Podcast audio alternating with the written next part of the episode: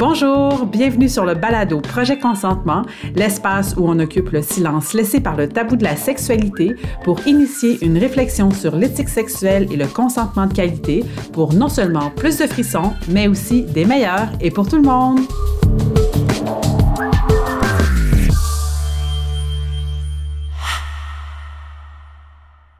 Bonjour, ici Caroline Lemay. Je suis votre animatrice pour le balado Projet Consentement.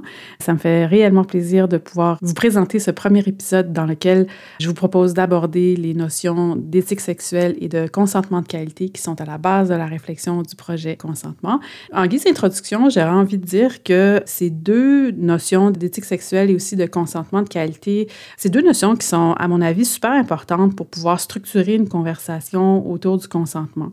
Depuis le mouvement MeToo, on en a parlé beaucoup du consentement, mais malheureusement, on en parle beaucoup comme étant un moyen pour éviter les agressions, alors qu'on en parle beaucoup moins souvent, sinon jamais, comme étant un moyen pour assurer le bien-être et le plaisir sexuel mutuel. Je pense que c'est vraiment important de pouvoir remettre ces deux notions-là de bien-être et de plaisir sexuel au centre de notre conversation, parce que oui, ça va nous permettre de vivre des expériences qui vont être épanouissantes et enrichissantes, mais aussi ça va nous permettre de pouvoir limiter les incidences de mauvais sexe qui sont normalisées par la manière dont on voit la sexualité actuellement, qui sont notamment véhiculées à travers les médias et la pornographie, qui sont fort malheureusement euh, les deux sources les plus importantes d'éducation euh, qu'on a actuellement.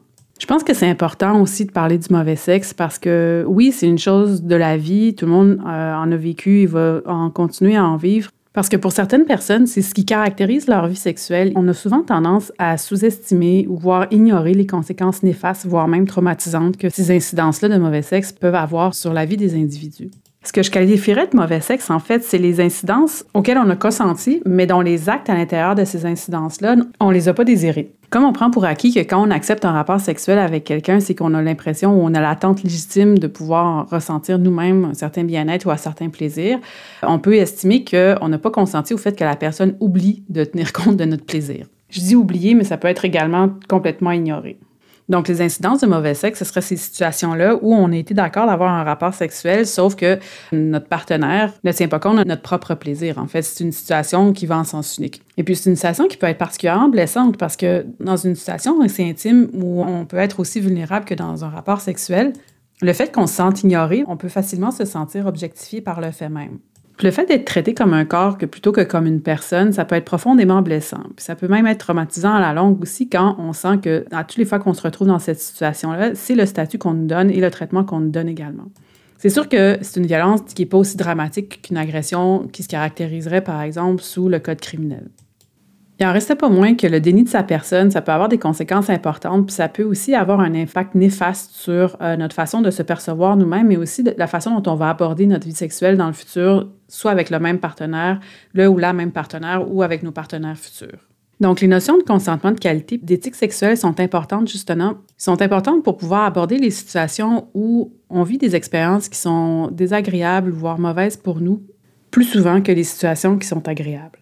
Donc, l'intérêt de parler justement de ces deux concepts-là, qui est l'éthique sexuelle et le consentement de qualité, c'est que ça va nous amener aussi à pouvoir développer un langage qui est beaucoup plus nuancé que ce qu'on a actuellement où on parle d'agression ou de non-agression seulement. Donc, avant d'entrer dans le vif du sujet, j'aimerais ça vous donner c'est quoi les grandes lignes des deux différents concepts qui sont à la base de la réflexion euh, du projet, mais également le troisième concept qui s'invite également dans la conversation. Donc, pour commencer, je parlerai de la notion du consentement de qualité, qui est une notion qui a été évoquée par Paul Reynolds dans son article The Quality of Consent, Sexual Consent, Culture, Communication, Knowledge and Ethics, qui a été publié dans le livre Making Sense of Sexual Consent en 2005, je crois. Paul Reynolds, c'est un sociologue qui enseigne à Ledge Hill University au Royaume-Uni.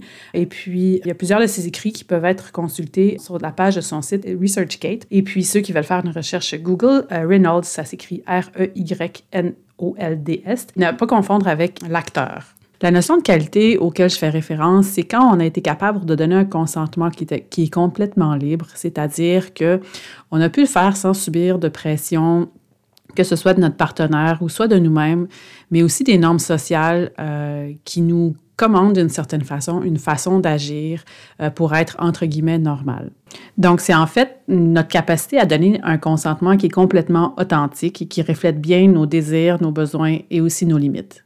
Puis le consentement de qualité, ça implique aussi euh, le fait de donner un consentement qui soit éclairé, c'est-à-dire que oui, il faut avoir toute sa tête quand on donne son consentement, mais aussi il faut le faire d'une façon où on sait à quoi on dit oui, dans le sens qu'on peut recevoir toutes sortes de propositions sexuelles, il y a toutes sortes de façons de vivre sa sexualité, mais quand on a dit oui à une personne euh, dans une situation donnée, c'est que normalement, pour donner un consentement de qualité, c'est qu'on sait à quoi s'attendre, on sait ce que la personne a en tête également, et puis on a la possibilité de dire si la façon dont elle envisage la rencontre correspond à nos besoins, nos désirs et nos limites. La deuxième notion qui nous intéresse, c'est celle de l'éthique sexuelle. En fait, l'éthique sexuelle, ça va être le cadre de référence plus mental, si je peux dire, le cadre de référence qu'on va utiliser pour faire nos réflexions, pour pouvoir soit ajuster ou soit soutenir les pratiques de consentement de qualité qu'on va avoir développées, soit pour soi-même en tant qu'individu ou au sein de notre couple ou dans nos relations, mais aussi au sein de notre société. On va en parler davantage dans le deuxième épisode, mais en fait, l'éthique sexuelle, l'éthique qu'on va se forger, ça va être notre cadre de référence pour pouvoir s'assurer qu'on est digne de confiance ou auquel on peut faire confiance aux autres également. Pour le dire plus précisément, le cadre qu'on va créer, ça va être les valeurs qu'on va choisir de mettre de l'avant qui va influencer nos actions et nos choix également pour pouvoir s'assurer qu'on puisse avoir des rencontres sexuelles ou une vie sexuelle qui soit saine et épanouissante. Euh, les choix de valeurs, évidemment, vont dépendre de chaque individu, mais celles que je propose justement pour pouvoir développer des pratiques de consentement de qualité, ce serait par exemple celle du respect mutuel, du respect pour soi, mais aussi de respect pour l'autre, le sentiment de sécurité, que ce soit physique ou psychologique également, la bienveillance, parce qu'il en faut pour pouvoir essayer de comprendre quelqu'un qui est différent de soi et le respecter également. Et pour avoir la créativité, si c'est quelque chose d'important pour vous, etc.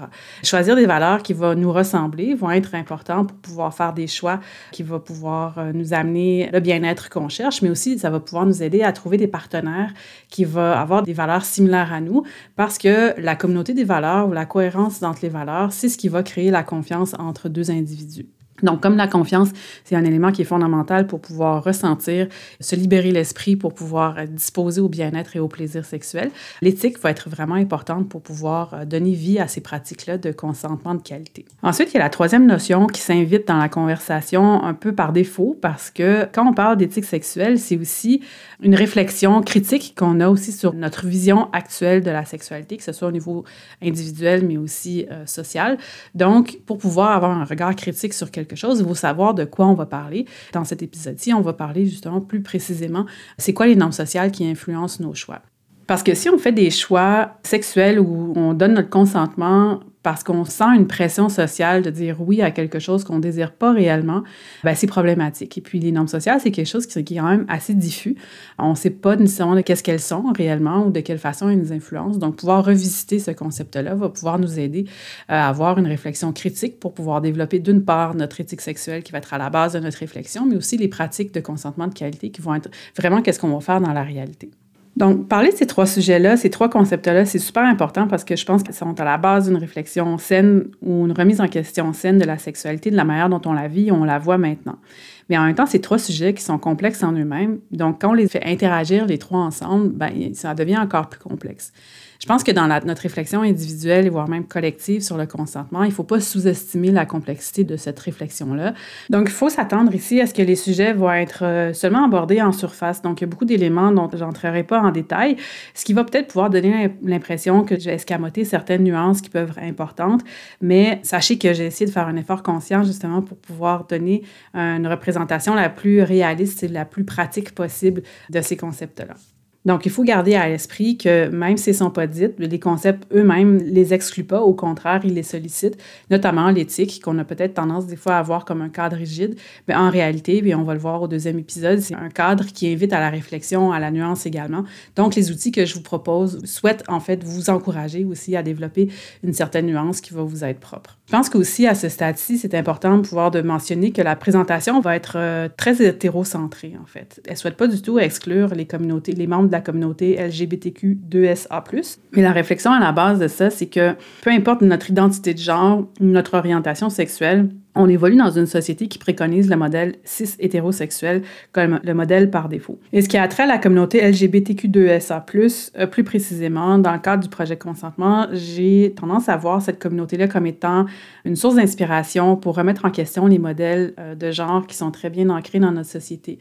Ce qui en fait, à mon avis, une source d'inspiration, d'innovation sociale importante dans notre façon d'aborder nos relations sociales, mais aussi nos relations intimes. Donc, comme je disais tout à l'heure, l'intérêt de pouvoir parler de la qualité du consentement et de l'éthique sexuelle, c'est que ça va nous sortir de la dynamique agression-non-agression dans laquelle on se trouve quand on parle actuellement du consentement.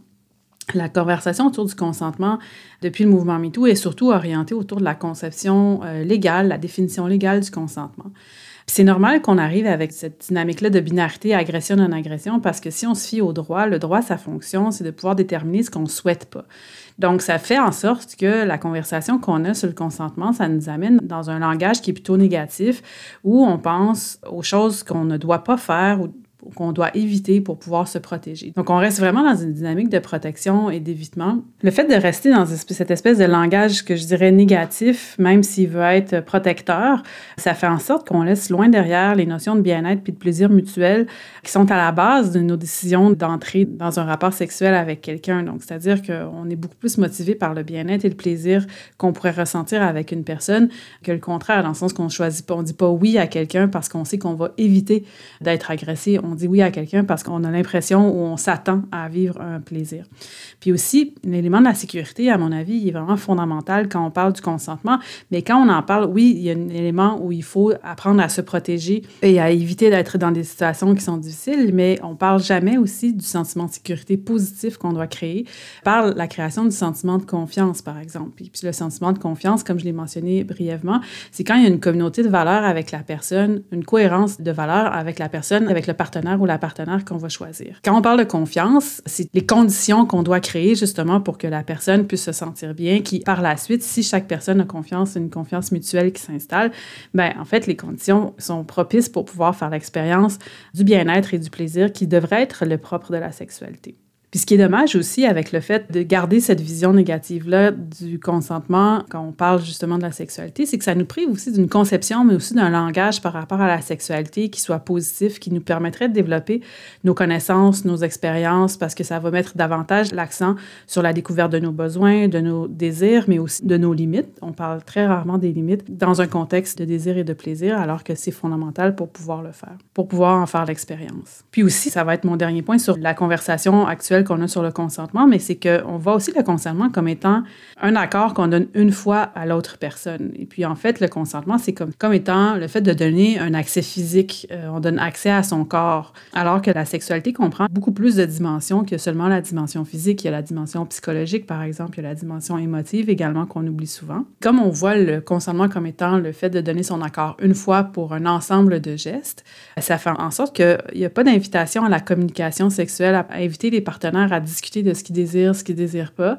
Euh, donc, avoir cette ouverture-là à la communication, bien sûr, avant, pour pouvoir savoir dans quoi on s'embarque, mais aussi pendant, pour pouvoir s'assurer que tout au long du processus, le consentement qui doit être continu soit toujours présent, justement, parce que le bien-être est toujours d'actualité. Et puis, la communication nous permet aussi de guider la personne avec qui on est sur les choses qui nous intéressent ou qui nous intéressent moins également. Alors que le consentement, la façon dont on en parle maintenant, occulte complètement cette idée de la communication beaucoup plus large que le seul fait de dire oui ou de dire non. Et comme on voit aussi le consentement comme étant un consentement qu'on donne à l'autre, on occulte aussi souvent l'idée que le consentement se donne d'abord et avant tout à soi. C'est-à-dire qu'il faut vérifier avec soi-même si on est d'accord, si on est réellement à l'aise avec la proposition qui est faite et puis si on a l'espace aussi pour pouvoir réfléchir, pour pouvoir ressentir si on veut vraiment dire oui ou si on veut vraiment dire non. Comme j'ai envie à travers ce projet-là que vous puissiez euh, faire initier votre propre réflexion, exercer votre esprit critique également par rapport à ce que vous vivez ou ce qui vous est véhiculé comme image ou valeur ou pratique, peu importe.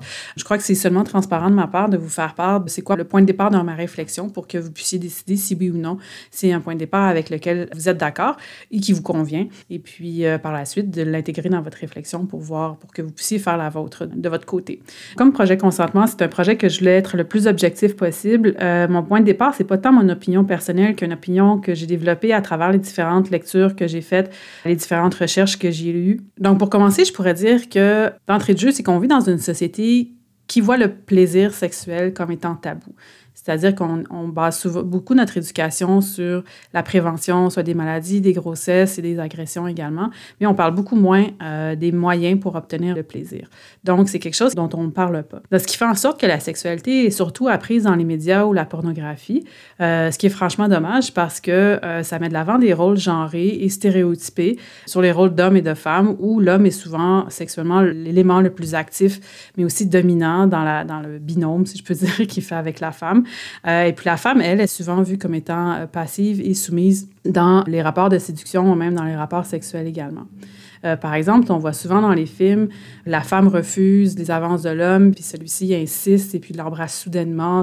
Même si elle a un certain charme, c'est fait avec une apparence de plaisir et ça se veut agréable, il reste quand même qu'on dépeint la femme comme étant n'ayant pas le choix, comme si elle n'avait pas grand-chose à dire dans l'histoire finalement. Et on voit souvent l'homme comme étant la partie qui prend l'initiative et qui décide qu'est-ce qui va se passer. Et puis la façon dont on dépeint les rôles des hommes et des femmes dans les médias ou dans la pornographie, c'est des rôles qui exposent certains risques aux violences sexuelles aussi, parce que la façon dont c'est dépeint, c'est qu'on montre souvent l'homme comme ayant des désirs sexuels puissants et constants, et puis la femme comme elle a un rôle de plus de passivité, de soumission, ben, implicitement ou en conséquence, le rôle de la femme, c'est de répondre aux désirs de l'homme. C'est ce qui fait en sorte qu'en matière de consentement, c'est comme si son, elle avait jamais la possibilité de choisir, comme les désirs de l'homme sont souvent dépeints comme étant puissants et constants.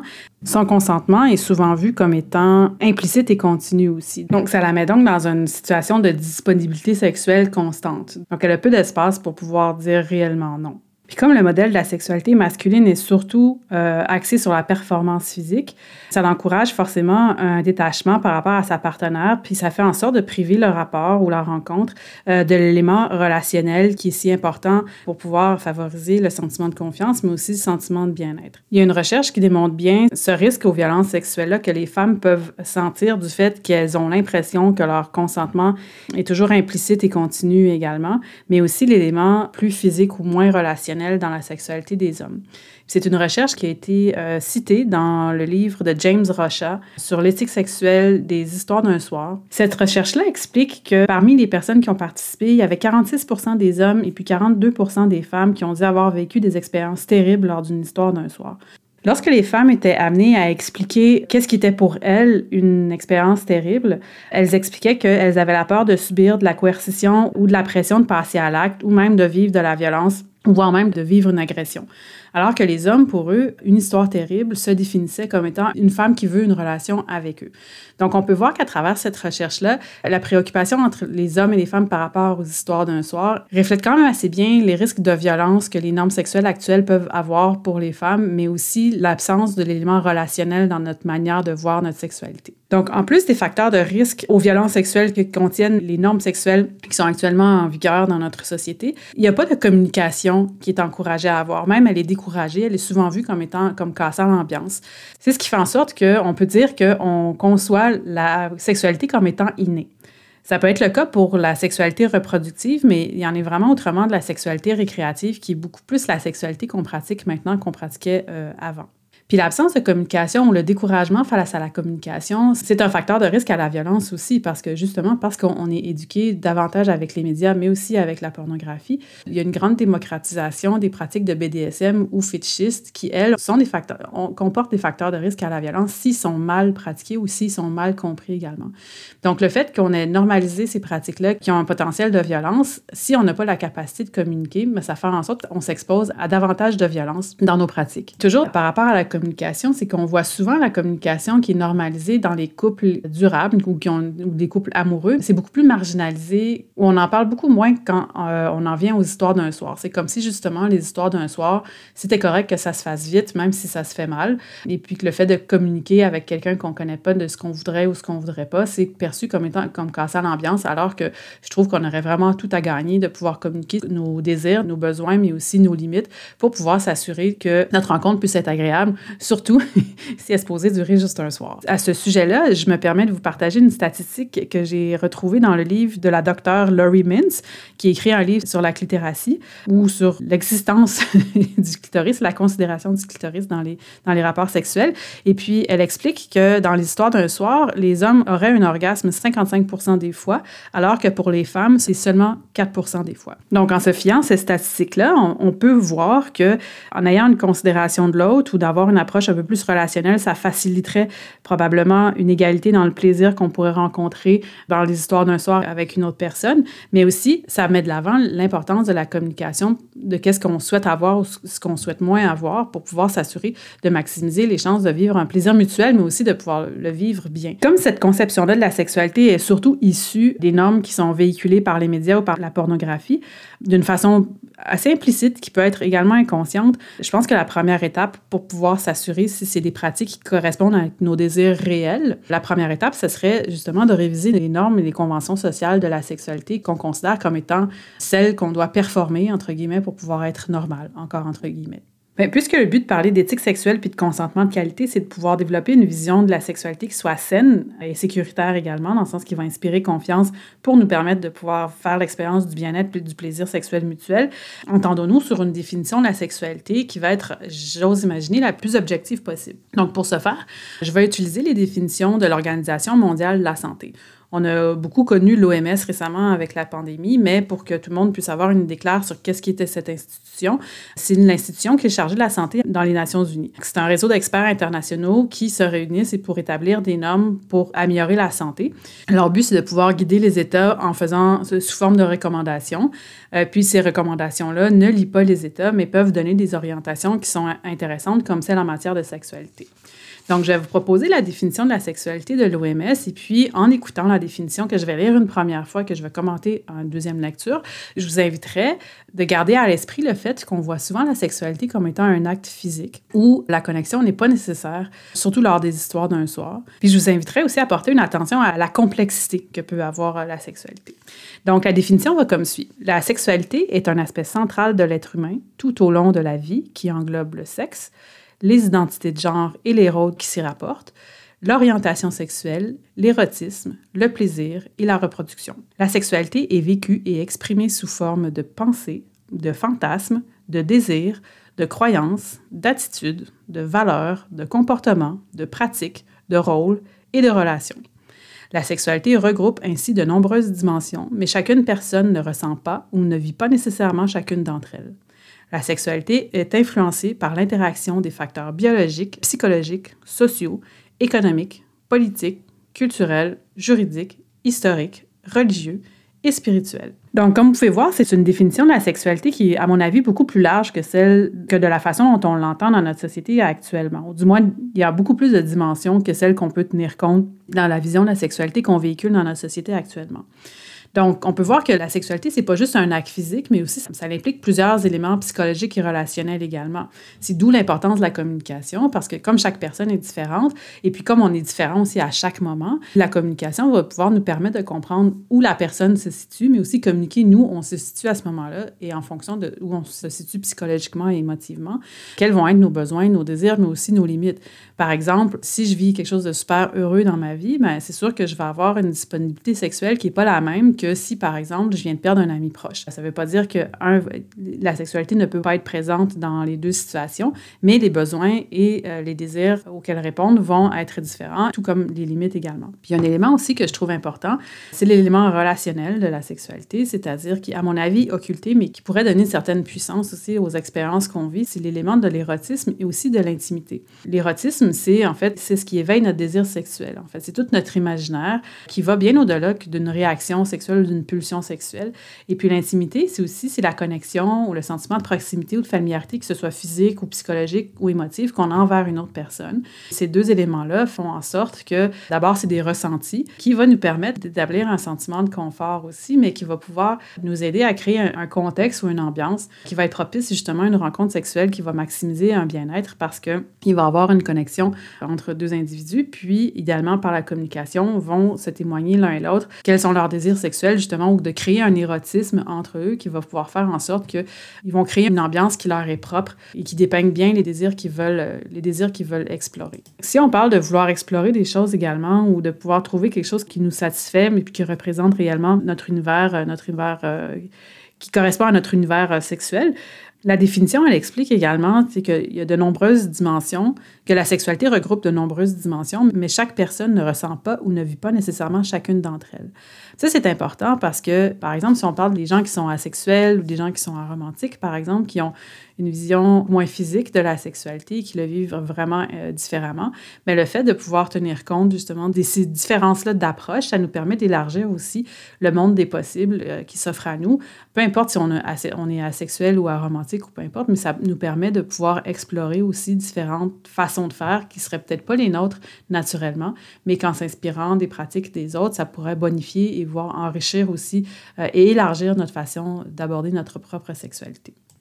Donc maintenant, une fois qu'on a établi en quoi consiste la sexualité, parlons de qu'est-ce qui est la santé sexuelle. Parce que comme on parle justement du consentement de qualité, c'est justement pour pouvoir être capable de vivre le plus possible un bien-être et du plaisir mutuel. Donc la définition de la santé sexuelle va comme suit. La santé sexuelle est un état de bien-être physique, mentale et sociale eu égard à la sexualité qui ne consiste pas seulement en une absence de maladie, de dysfonctionnement ou d'infirmité. La santé sexuelle s'entend comme une approche positive et respectueuse de la sexualité et des relations sexuelles, ainsi que comme la possibilité de vivre des expériences sexuelles agréables et sûres, exemptes de coercition, de discrimination et de violence. Donc ici aussi, il y a une mention des différentes dimensions de la sexualité qui sont pas juste physiques et puis qui rappellent l'élément psychologique aussi, mais l'élément social, c'est-à-dire que l'élément social, la dimension sociale, la sexualité est aussi importante parce qu'on comprend par là que justement la façon dont la, sexualité est véhiculée dans une société va avoir aussi un impact sur euh, notre propre santé sexuelle ou du moins la manière dont on va en faire l'expérience. Un élément sur lequel je voudrais revenir également, la santé sexuelle, ce n'est pas juste une absence de maladie ou de dysfonctionnement ou d'infirmité. Ça, je trouve ça intéressant, par exemple, si on parle de la dysfonction érectile,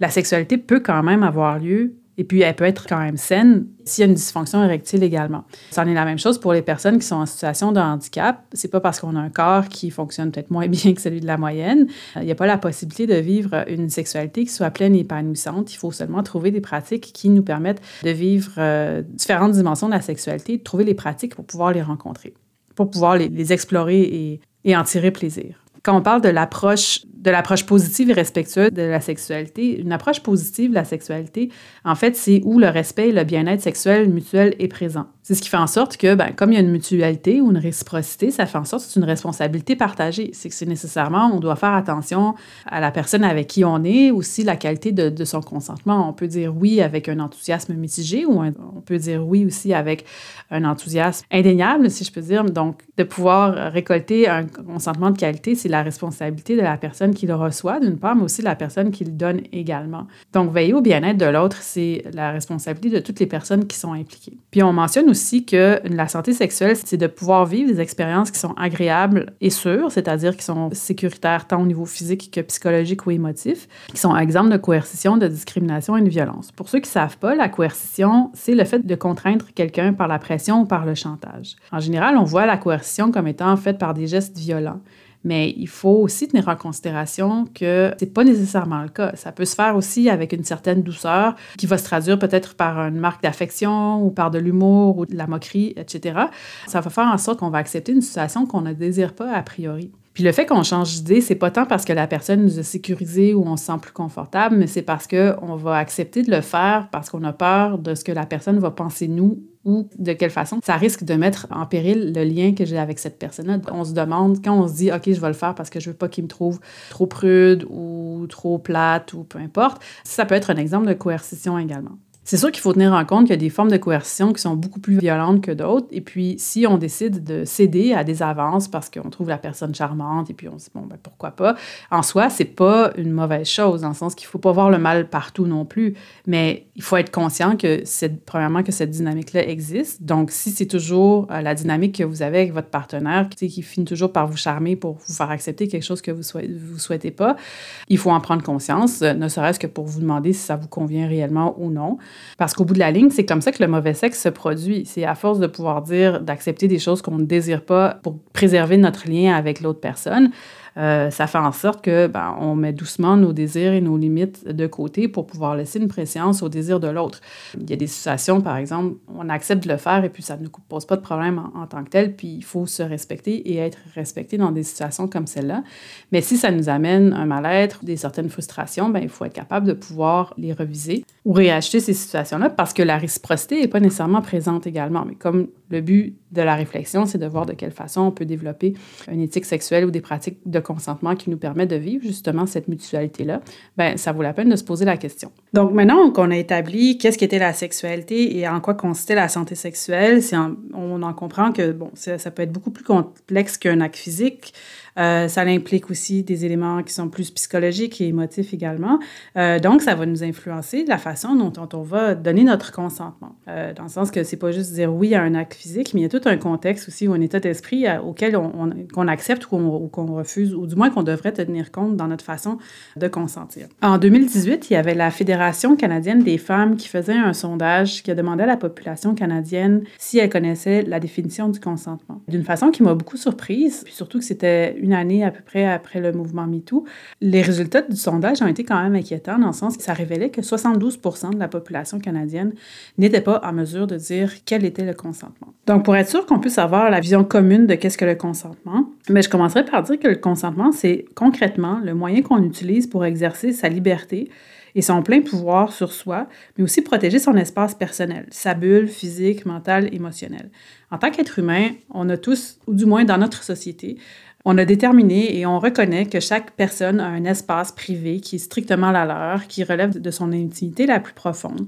C'est en quelque sorte son jardin secret. Donc, c'est sûr que ça peut être physique, mais aussi ça va au niveau de ses pensées, de ses croyances également. Donc, c'est un, un élément émotif, psychologique, mais aussi spirituel. Donc, on peut voir comme l'espèce de bulle qui entoure chacune des personnes. Puis la reconnaissance de cette bulle-là et la capacité à l'habiter, d'accepter que les autres acceptent aussi qu'on est totalement souverain dans cet espace-là qui n'est que le nôtre, c'est ce qui constitue, à mon avis, le respect de soi et le respect de l'autre. Donc, c'est de reconnaître qu'on a soi-même sa bulle, mais respecter aussi que l'autre, de faire en sorte que dans nos interactions, on ait cette reconnaissance-là et le respect de la bulle individuelle de chacun. Puisque cette bulle-là, c'est la nôtre, c'est qu'on devrait avoir le plein pouvoir sur la façon dont on la gère, d'abord, mais aussi de qui on laisse entrer. Donc, comme on a le plein pouvoir sur notre espace, c'est normal que quand on reçoit une invitation sexuelle ou une proposition sexuelle, on soit en mesure de savoir à quoi on dit oui et puis euh, qu'est-ce que la personne a à l'esprit.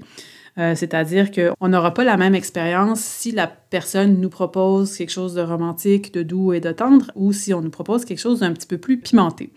Le fait de savoir qu'est-ce que la personne veut ou entend ou nous propose, euh, c'est là qu'on va être en mesure de savoir justement si ça correspond à nos désirs ou à nos besoins actuels, mais aussi à nos limites. Et puis quand j'entends aussi dire pourquoi, tu sais, pourquoi cette proposition-là est faite, est-ce que c'est parce que la personne veut avoir une histoire d'un soir? Est-ce que c'est parce qu'elle nous trouve de son goût puis elle veut qu'on entre dans sa vie d'une façon plus durable?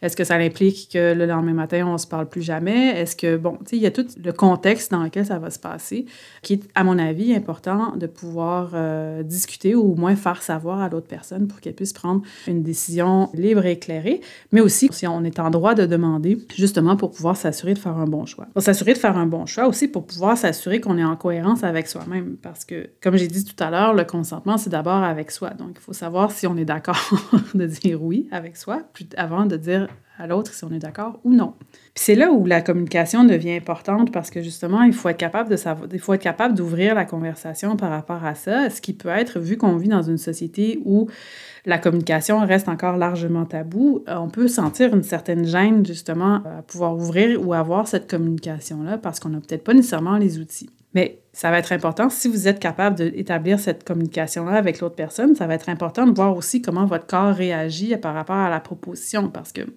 Si on parle des normes, justement, on a parlé de l'influence des normes tout à l'heure ou des conventions sociales sur la sexualité, vous avez certainement des situations où vous avez dit oui à quelque chose parce que vous sentiez que vous aviez vous sentiez une pression parce que vous ne vouliez pas avoir l'air anormal. Mais ça, parce que vous étiez probablement dans votre tête, mais peut-être que tout votre corps vous disait non. En tout cas, la réponse était à quelque part en vous. Donc, on va parler, on va avoir un épisode plus tard dans la saison qui va parler de la somatique ou le langage du corps, pas le langage corporel, mais comment le corps nous donne ces indications, à savoir si on veut ou on veut pas. Le fait de pouvoir tenir compte de ces signaux-là internes, ça va nous aider à, donner un, meilleur consentement ou un consentement qui va être plus en lien avec qu'est-ce qu'on désire réellement. Comme le consentement, c'est de donner accès à la partie la plus privée de notre corps ou de notre espace euh, à quelqu'un d'autre, il faut minimalement qu'on se sente en confiance avec cette personne-là. Oui, en confiance euh, physique, mais aussi en confiance, qu'on sente une sécurité physique, mais aussi une sécurité psychologique et émotionnelle. Donc, c'est quelqu'un qui va nous respecter pour qui on est, qui va respecter aussi nos désirs, nos besoins, mais aussi les limites qu'on va lui exprimer. Puis cette confiance-là va également faire en sorte qu'on va avoir une certaine détente qui, à mon avis, est nécessaire pour pouvoir faire l'expérience du bien-être et du plaisir mutuel. C'est normal de sentir une certaine nervosité, dans le sens que si la nouveauté peut-être, ou il y a une excitation quelconque, mais je pense qu'il faut toujours garder à l'esprit cette nervosité-là. Est-ce qu'elle vient du plaisir ou elle vient d'un sentiment d'insécurité? C'est ce qui va être fondamental dans la décision qu'on va prendre. Cela dit aussi, la qualité de notre confiance qu'on va avoir avec la personne, ben, ça va nous déterminer jusqu'à où on a envie d'aller avec cette personne-là. Ça va dépendre aussi évidemment du contexte, mais des fois, il y a des personnes qu'on connaît plus ou moins, mais par exemple, qu'on va accepter d'embrasser pendant une soirée, mais qu'on n'aura peut-être pas nécessairement envie euh, d'avoir une relation complète avec. Des fois, on a envie justement que si on est dans une fête, on se sent en sécurité avec cette personne-là pour l'embrasser parce qu'on sait qu'il y a plein de monde, donc il ne peut pas nous arriver quelque chose. Mais on aurait peut-être moins envie de descendre au sous-sol s'il fait une invitation pour aller plus loin. Donc, en comprenant bien à quel niveau est votre niveau de sentiment de sécurité ou de confiance avec cette personne-là, ça va vous permettre aussi de comprendre ce à quoi vous allez dire oui ou ce à quoi vous allez dire non, et puis euh, de quelle façon vous allez aussi vous exprimer par rapport aux désirs et aux besoins de l'autre personne. Vous n'êtes pas nécessairement obligé de dire exactement comment vous vous sentez si vous ne vous sentez pas à l'aise de le dire, mais au moins vous pouvez donner des limites claires, comme dans le sens que j'ai pas envie de coucher avec toi, j'ai pas envie d'avoir de pénétration, je n'ai pas envie qu'il y ait de pénétration, etc. Mais pour pouvoir être capable de prendre ces décisions-là puis les communiquer adéquatement, il faut d'abord et avant tout être capable de comprendre c'est quoi son paysage interne. Comme je disais tout à l'heure avec les définitions, la sexualité a plusieurs dimensions. Donc, c'est important pour pouvoir vivre des expériences pleines, maximiser les possibilités de vivre des, expériences positives. Le fait de connaître ses propres dimensions, ça va être très important parce que c'est ce qui va déterminer aussi la qualité de la communication euh, qu'on va avoir avec la personne, mais aussi dans une certaine, ben, pas dans une certaine mesure, clairement la qualité des choix qu'on va faire également. Comme on a vu tout à l'heure, il y a différentes dimensions à la sexualité, ce qui la rend beaucoup plus complexe que seulement un acte physique. Mais aussi, nous-mêmes, en tant qu'individus, on a notre propre complexité. On a différentes façons de vivre le plaisir relationnel, intime ou sexuel, et puis c'est important de pouvoir comprendre c'est quoi les différents aspects de notre map interne.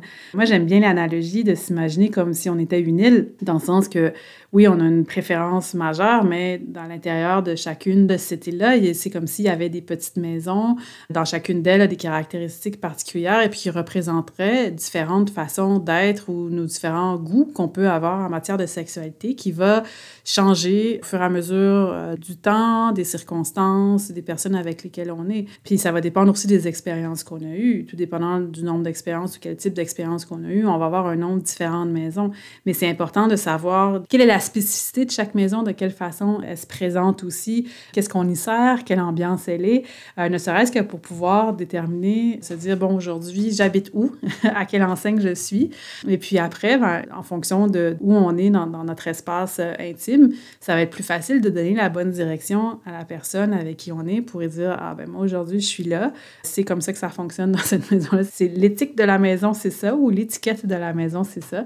Donc, ça va vous permettre justement de mieux communiquer l'autre qu'est-ce qui vous plaît, mais aussi de donner les bonnes directions à la personne pour se rendre à votre plaisir également. C'est un peu comme se rendre chez quelqu'un. Si euh, on vous dit, ben, viens chez nous, puis vous savez pas vous-même où vous habitez, ben, c'est difficile de pouvoir dire à quelqu'un et où est votre maison? Donc, si vous savez où est votre maison, ça va être plus facile de donner le chemin, le meilleur chemin pour pouvoir euh, aller vous retrouver.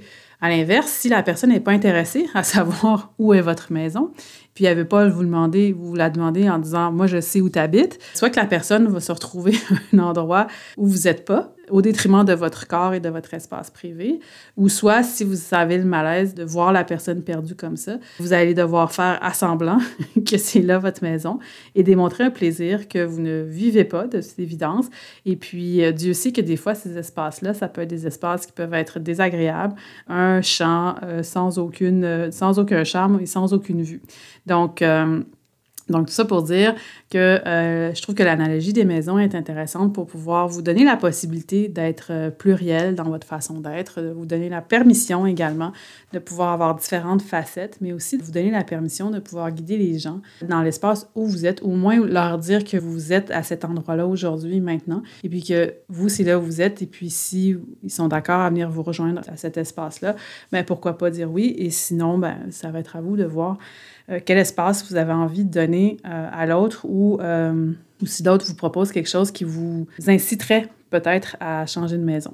Et vous l'aurez compris que la communication au bout de la ligne, c'est ce qui est important pour pouvoir expliquer à la personne où vous vous trouvez à ce moment-ci de votre vie pour mieux comprendre qu'est-ce que vous souhaiteriez vivre et explorer dans votre sexualité.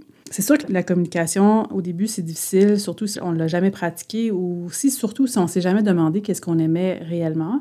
Mais ça vient avec le temps, avec la pratique. Et puis, j'imagine que si on réussit à installer une pratique sociale de communication, ça va devenir un jour, je le souhaite, euh, naturel et voire même une condition avant d'aller s'amuser. Parce que c'est d'abord une question de respect pour soi, mais également une question de respect pour l'autre. Et puis, je pense que c'est une condition nécessaire pour pouvoir vivre des expériences qui sont, euh, qui sont positives. Une des raisons pour laquelle, à mon avis, la communication est difficile, c'est qu'on l'a rendue plutôt tabou. Mais si on apprend à érotiser la communication, c'est là où euh, tout le plaisir va pouvoir se décupler. Donc, à ce stade-ci, vous devriez avoir une idée quand même assez claire de, de la façon de pratiquer un consentement de qualité et d'avoir une éthique sexuelle qui promeut justement, qui soutient ces pratiques-là. J'ai voulu le faire ainsi au début parce que, vu que c'est la première fois que, en tout cas, on entend rarement parler de ces deux concepts-là, je voulais vous donner une idée sans faire référence clairement au consentement de qualité puis à l'éthique sexuelle.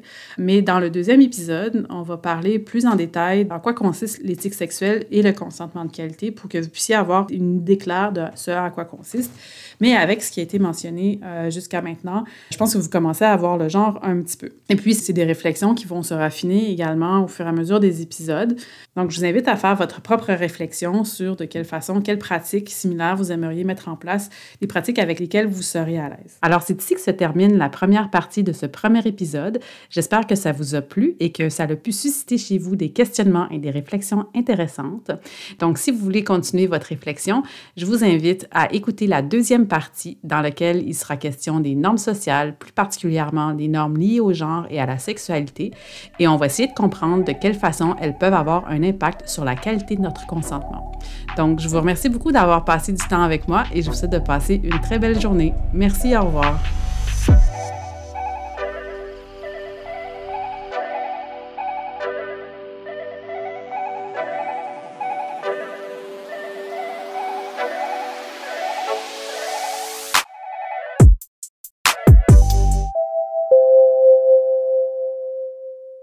Ceci est un message d'intérêt public pour vous rappeler que la vie est trop courte pour mal s'aimer. Bonne journée!